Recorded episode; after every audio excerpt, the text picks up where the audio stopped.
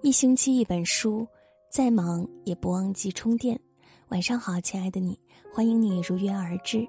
这里是一星期一本书，我是文倩。今天要和大家分享的文章来自作者左小秋秋。柔软是最高级别的情商。如果你喜欢这篇文章，欢迎拉到文末为我们点个再看。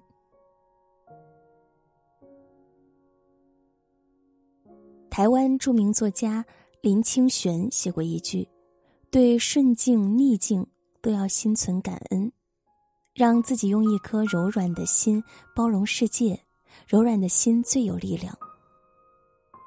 一个人变得成熟，想来便是如此。随着年龄的增长，我们一点点变得柔软，能包容一切，含摄一切。”知乎上曾有一个问题。做什么事可以让生活立刻变得更好？其中有个回答获得高赞：好好说话。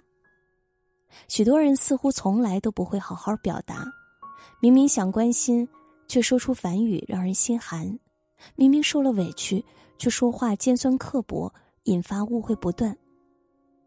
说话坚硬的人，总会带给人强烈的被攻击感。也正因如此，他们往往让人敬而远之。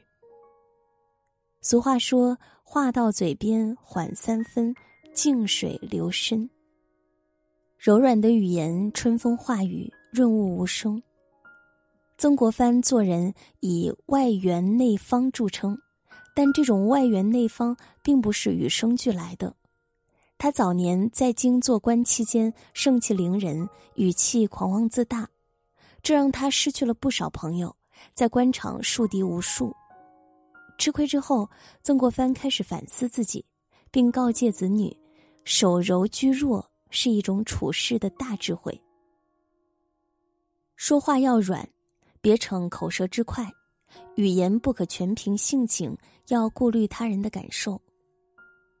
莎士比亚曾在《爱的徒劳》中说：“你的舌头就像一匹快马。”他奔得太快，会把力气都奔完了。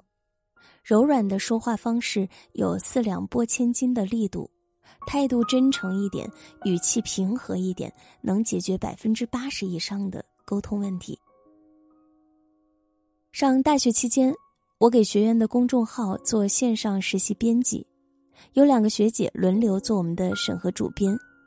同样的选题，如果是 A 学姐当班做主编。工作氛围会变得非常严肃，常常是我们多问几句细节，他就会不耐烦，并催促我们赶紧完成任务。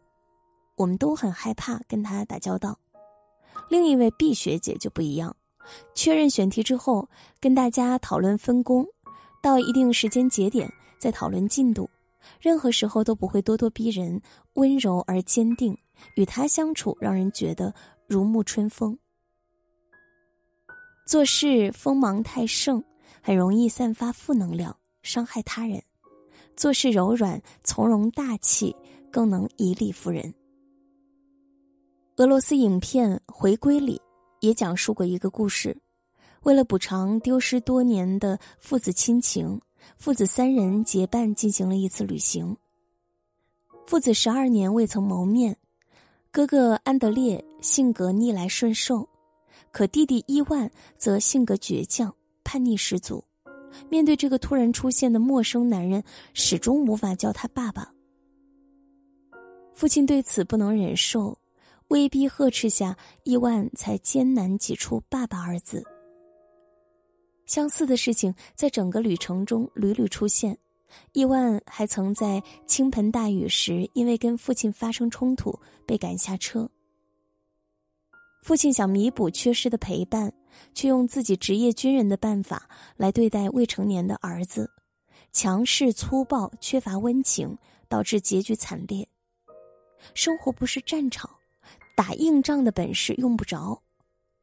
《道德经》里说：“弱之胜强，柔之胜刚，柔软比刚强更有力量，它能化解冰冷，让人更愿意靠近。”丰子恺写过一篇怀念恩师的文章，里面提到弘一法师往他家去时，每次坐藤椅，总要先将藤椅轻轻摇晃几下，以便叫醒栖伏在藤椅细缝里的小虫们。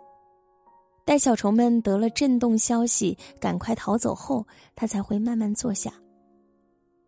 而更令人刻骨铭心的是，大师在圆寂之前一再叮嘱不要伤及蚂蚁。弘一法师仁慈悲悯，弟子丰子恺也有一颗柔软的心。一日清晨，庭院里一群蚂蚁正搬着一块食物碎屑行进，从堂前台阶。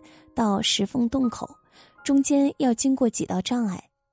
丰子恺见了，不禁为他们担心，赶忙唤来女儿宝官，把晒衣竹竿拿走，好为他们扫清路障。他对孩子说：“蚂蚁也有家，你踩死了它，它的爸爸妈妈会哭的。”丰子恺说：“我们所惜的，并非是蚂蚁的生命，而是人类的柔软心。”坚硬的心肆意作恶而无所畏惧，柔软的心看见困苦而心生怜悯。有句话讲：“温良者人之本也。”心好比也是一块地，也需要时常松土以保持柔软。心柔软了，才能生长出温暖的东西。林清玄说：“柔软心。”是我们在俗世中生活，还能时时感知自我清明的源泉。这样的心最有力量，也是最恒长的。一个人的美好，不仅仅是外在的东西，更多的是来自于柔软心的力量。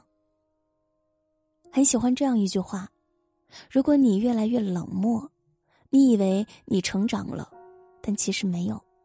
长大应该是变温柔，对全世界都温柔；成熟是对很多事物都能放下，都能慈悲，愿以善眼望世界。一个人长大成熟的重要特征之一，就是内心变柔软了。越是内心强大的人，越能心平气和，以柔待人。柔软是一种优雅的生活态度，懂得运用柔软的力量。才会拥有清明淡然的世界。柔软是最高级别的情商，也是最强大的力量。这篇文章就和大家分享到这里，感谢收听。如果你喜欢这篇文章，欢迎转发到朋友圈和更多的朋友分享。我是文倩，我在小龙虾之乡湖北潜江，祝你晚安，好梦。